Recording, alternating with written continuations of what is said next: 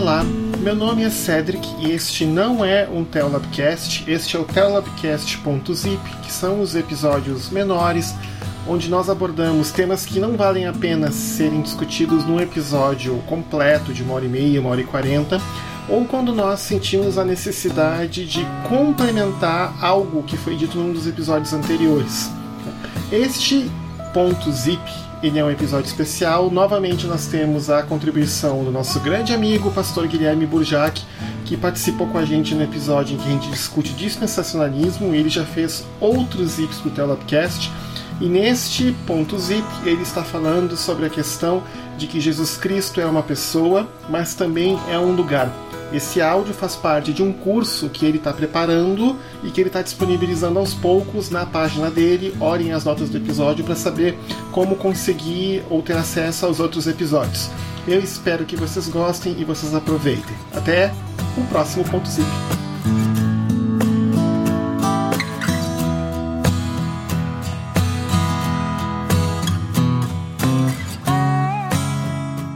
Pela minha experiência, vi e percebi algumas coisas sobre a nossa relação com Jesus Cristo. Quase ninguém repara que antes mesmo de convertidos, a gente sabia alguma coisa a respeito de Jesus, o Cristo. Coisas boas e coisas erradas.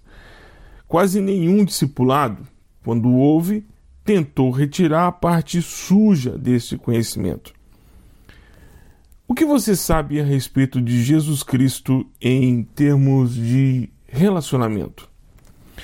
Já reparou ou já parou para pensar que Jesus Cristo não é só uma das pessoas da Trindade? Ele também é um lugar?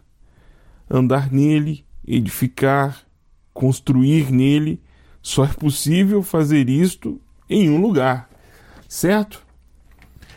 Por isso que antes de dar um segundo passo, é preciso resolver algumas questões relacionadas ao que conhecemos de Jesus Cristo.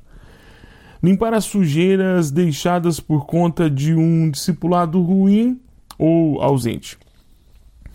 Fazemos isso porque, afinal de contas, é o que Paulo orienta aos irmãos e irmãs da cidade de Colossos.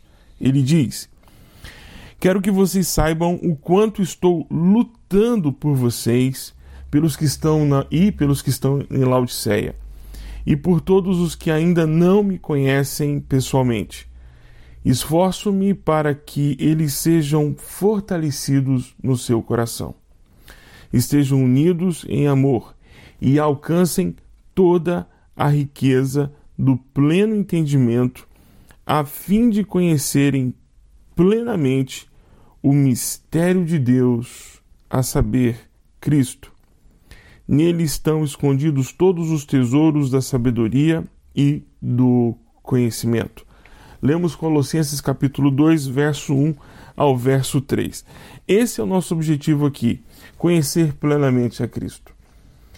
Na minha experiência no serviço à igreja, como pastor e também como professor, experimentei muitos modelos importados de discipulados. A maioria deles partia do princípio de que Jesus Cristo era uma novidade para a pessoa recém-convertida ao Evangelho.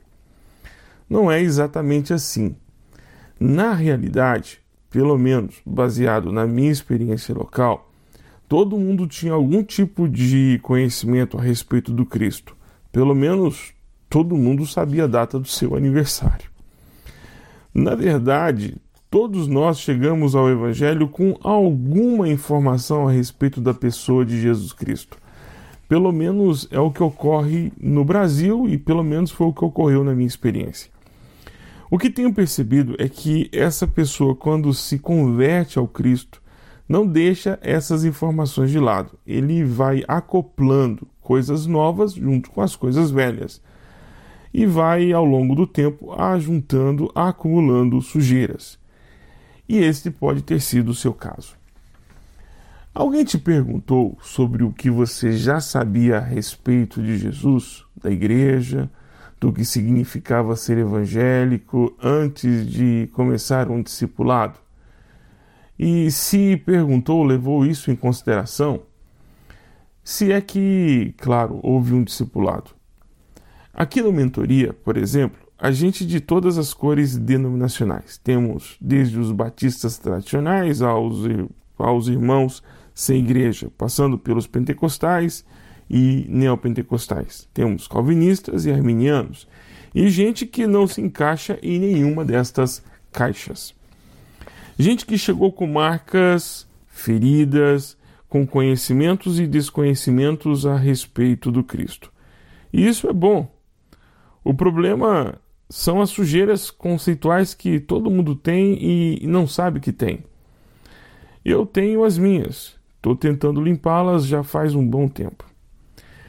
Creio que todo conhecimento adquirido, bom ou ruim, é conhecimento. Só precisamos saber o quanto do que você tem aí pode ajudar ou te atrapalhar. É preciso saber quais são os conhecimentos que temos, definir o que pode ficar e limpar o que é sujeira. A partir dessa semana, vamos começar a descobrir esses conhecimentos. Ali, a, aliás, tem gente que já viu que tem que limpar muitas coisas, e isso é bom. Quando fiz o convite no início desse, desse áudio, era para refletir sobre quem é Jesus e o que é Jesus. A ideia era que nesta semana tivéssemos uma conversa mais profunda a respeito do que sabemos a respeito de Jesus Cristo e descobrir juntos o que já era conhecido, tirar o que não está certo e dar lugar ao que é correto. Eu fiz a pesquisa antes da semana 10, deu para perceber que há alguma coisa sobre o Cristo que precisa ser aprendida, outro tanto precisa ser reafirmada e algumas que precisam ser jogadas fora. Vamos começar a faxina nessa semana. Por isso preciso que você se empenhe e converse comigo sobre isso. Vamos lá. Por onde começamos? Vamos começar descobrindo quem é e o que é Jesus Cristo. Paulo diz aos Colossenses no capítulo 2, no verso 6, no verso 7. Portanto, assim como vocês receberam a Cristo, no caso como uma pessoa, Cristo Senhor como uma pessoa, continue a viver nele, ou seja, um lugar. Enraizados e edificados nele, firmados na fé, como foram ensinados, transbordando de gratidão. Jesus, o Cristo, é a segunda pessoa da Trindade. Isto é tranquilo.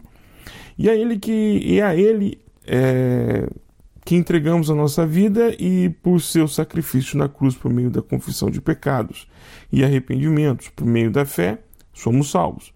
Não por obras, mas por graça. Isso está lá em Efésios capítulo 2, no verso 1 ao verso 10. Isso está claro na primeira parte da sentença do texto que acabamos de ler, de Colossenses 2, versos 6 e 7, onde lemos: Vocês receberam Cristo Jesus, ou seja, uma pessoa. A segunda parte, que diz continue a viver nele, é a parte que precisamos compreender melhor. Compreender que Cristo é um lugar onde fincamos as nossas bases e a partir disso construímos e edificamos a nossa vida, sustentamos a nossa fé. Fazemos tudo isso dando glórias a Deus, com o coração, coração transbordando de gratidão por vivermos neste lugar. Viver nele é algo que precisamos aprender. E, e o que viria a ser viver?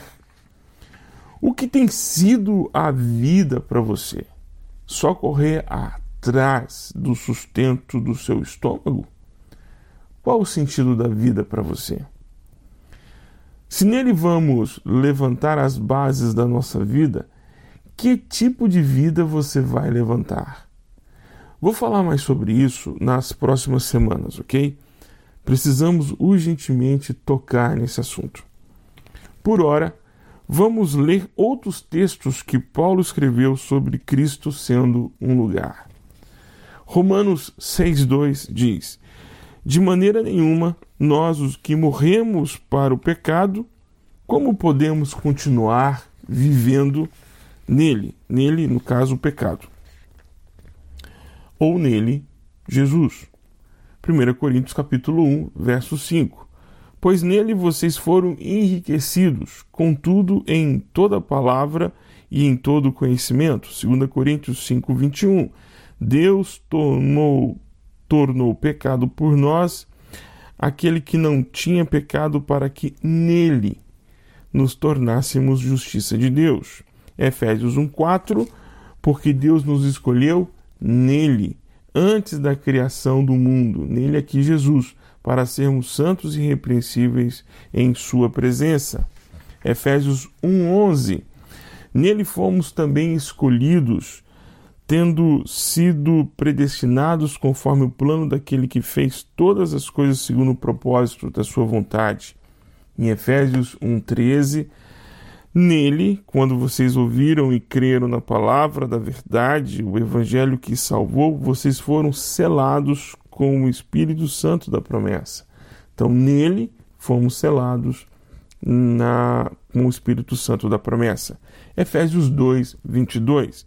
Nele vocês também estão sendo justamente, é, juntamente edificados para se tornarem morada de Deus por seu Espírito. Nele. Efésios 6,20 diz: Pelo qual sou embaixador preso em correntes, orem para que, permanecendo nele, ou seja, um lugar, eu fale com coragem, como para como me cumpre fazer, diz o texto. Filipenses 3:9 E ser encontrado nele, não tendo a minha própria justiça que procede da lei, mas a que vem mediante a fé em Cristo, a justiça que procede de Deus e se baseia na fé. A ser encontrado nele, nele um lugar. Colossenses 1, 16 e 17 diz: Pois nele foram criadas todas as coisas. Esse texto é lindo. Nos céus e na terra as visíveis, as invisíveis, sejam tronos ou soberanias, poderes ou autoridades, todas as coisas foram criadas por Ele e para Ele. Ele é antes de todas as coisas e nele tudo subsiste. Esse texto é tremendo. Colossenses 1,19 diz: Pois foi do agrado de Deus que nele habitasse toda a plenitude.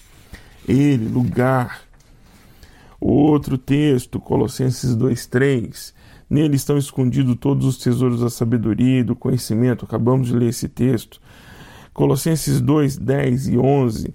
E por estarem nele, nele, lugar, que é o cabeça de todo poder e autoridade, vocês receberam a plenitude.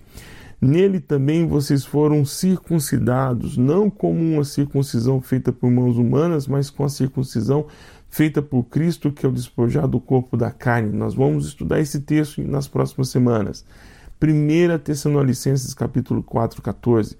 Se cremos que Jesus morreu e ressurgiu, cremos também que Deus trará mediante Jesus e juntamente com ele aqueles que nele dormiram. Lugar 2 Tessalonicenses 1:12. Assim o nome de nosso Senhor Jesus Cristo será glorificado em vocês e vocês nele, segundo a graça de nosso Deus e do Senhor Jesus Cristo. Se você conseguiu notar e perceber que Paulo relatou em todos esses versículos Jesus Cristo, não apenas como uma pessoa da Trindade, ele também conseguiu, ele também afirmou que Jesus Cristo é um lugar. Não sei se você conseguiu perceber. Se estamos falando de um lugar, não procede então falar de Jesus Cristo como apenas um conceito teológico, frio, distante, por isso a pergunta, ao invés de ser você conhece Jesus Cristo, a pergunta também deve ser: você já foi ou você está neste lugar chamado Cristo? Fomos gerados nele, isso significa que estamos a priori dentro dele. Cristo é um lugar, pois se estamos nele, somos mais do que vencedores. Nada poderá nos destruir, porque estamos nele. É preciso parar um pouco, pelo menos para refletir sobre este lugar em que estamos. Estamos guardados nele. Tem ideia do que isso significa? Você consegue entender a força dessa informação? É por isso que precisamos parar um pouco antes de dar um passo adiante. Se você não tem ideia do que significa estar nele, não vai conseguir entender por que a vida que vivemos pode ser um tipo de vida muito, muito medíocre perto do que realmente poderíamos estar vivendo e desfrutando. Simplesmente por entender que estamos nele, vivemos nele.